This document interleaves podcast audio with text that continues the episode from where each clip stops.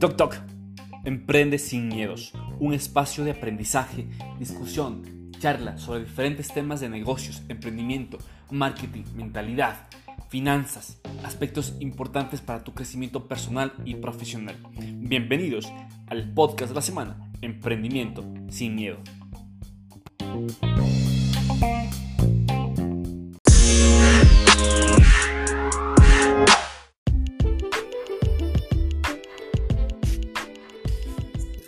Toc Toc, podcast número 3, episodio número 3. Y hoy nos encontramos justamente con el, el magíster economista Milton Freire. Milton Freire actualmente es el director nacional de seguimiento, control y evaluación del Ministerio de Salud Pública acá en el Ecuador. Y justo Milton tuvo la amabilidad de compartir un tiempo con nosotros en, en el canal de Emprende sin Miedos sobre un tema importante dentro del ambiente de, del emprendimiento y nuevamente no solamente el emprendimiento desde el punto de vista de los negocios, sino también como estilo de vida. Y el tema de hoy que abordamos con Milton, prepárate, es importantísimo, se llama liderazgo de influencia. Tips para, para que toda persona aplique la estrategia de liderazgo de influencia. Milton, bienvenido a Emprendes y Miedos. Hola Jorge, mucho gusto, gracias por la invitación.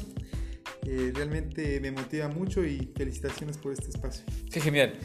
Conversábamos antes de este, de este eh, episodio, nos vamos a compartir el día de hoy, para las personas que nos escuchan, cinco tips para que toda persona pueda ejercer un liderazgo de influencia. Dale, empezamos. Bueno, eh, creo que eh, son cosas que te las voy a hablar tal vez más desde la experiencia y quisiera empezar uno, que creo que es el saber armar equipo.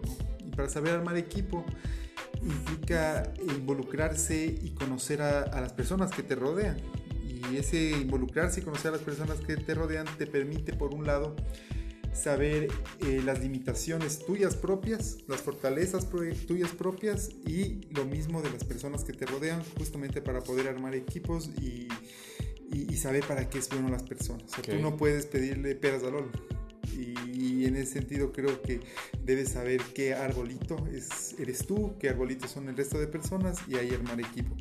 El otro tema que me parece súper importante es el actuar con ejemplo y tratar de involucrarte en las actividades. O sea, siempre te hablan mucho de que uno no tiene que ser jefe, sino tiene que ser líder, empiezas a navegar y empiezas a encontrar las diferencias entre ser jefe y ser líder.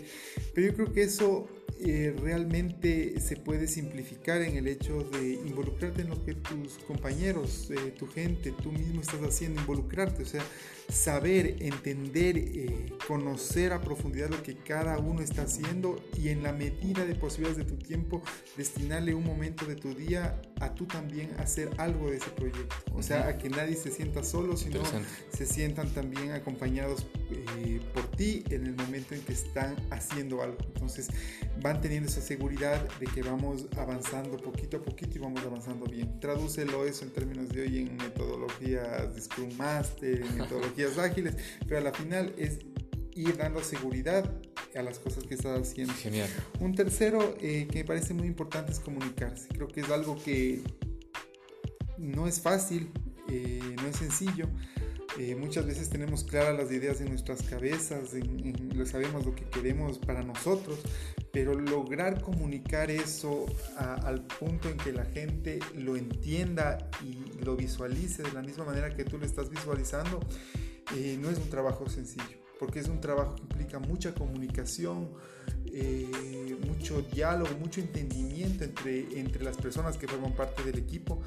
Y, yo digo, mientras mejor va la comunicación, mejor van saliendo los resultados. Pero para que la comunicación vaya mejorando, necesitas justamente de ir fortaleciendo los valores de la confianza, de la transparencia, de la sinceridad eh, dentro del equipo. El que no tenga miedo la gente para decirte que no te entienden y tú también no tener miedo a aceptar que no te expresaste o no te explicaste Súper, qué interesante. El otro es eh, el enfoque a resultados. ¿no?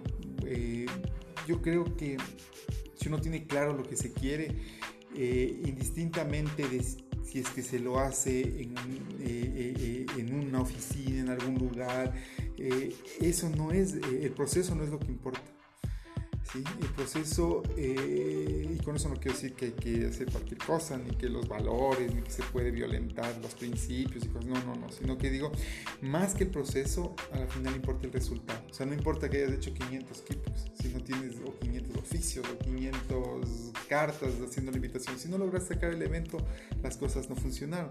Y yo creo que posicionar eso de que lo que importa es el resultado, final, eh, eh, indistintamente de qué tengas que hacer para conseguirlo, el, generar esa cultura en tu equipo eh, creo que es una forma también de manejar el, liderazgo, ¿no?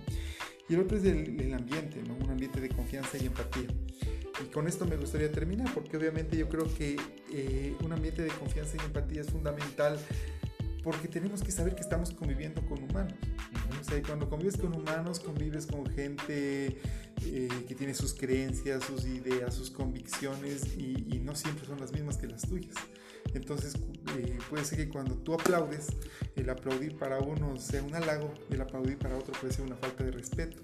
Entonces eh, uno tiene que ponerse a veces en los zapatos del otro y eso de ahí no es fácil, pero es muy importante porque cuando tú logras esa empatía y saber que quizás alguien no está rindiendo como esperas porque tiene alguna preocupación tratar de conversar con esa persona sobre eso, creo que eh, te genera empatía, te genera equipo y ese generarte equipo te mejora la comunicación, eh, te permite tener más confianza para vincularte como equipo, comprometerte y eso a la final te permite alcanzar los resultados esperados.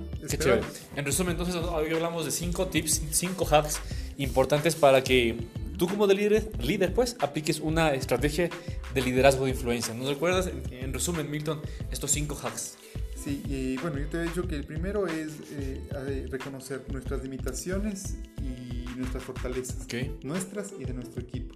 La segunda eh, vendría a ser el, darte ejemplo vinculándote en los proyectos que estás haciendo. O sea, no, eh, delegar sí, pero también involucrarte en algún momento y, eso es importante. El tercero creo que es la comunicación, tratar de explicarte bien. el cuarto vendría a ser un enfoque a resultados, o sea, hacer eh, conciencia de que lo que importa es el resultado final y el último vendría a ser el ambiente eh, bueno y la empatía con tu equipo. Súper interesante estos cinco hacks para emplear la estrategia de liderazgo de influencia. Muchas gracias Milton por ese espacio. Gracias George. Hasta pronto. Bye. Chao.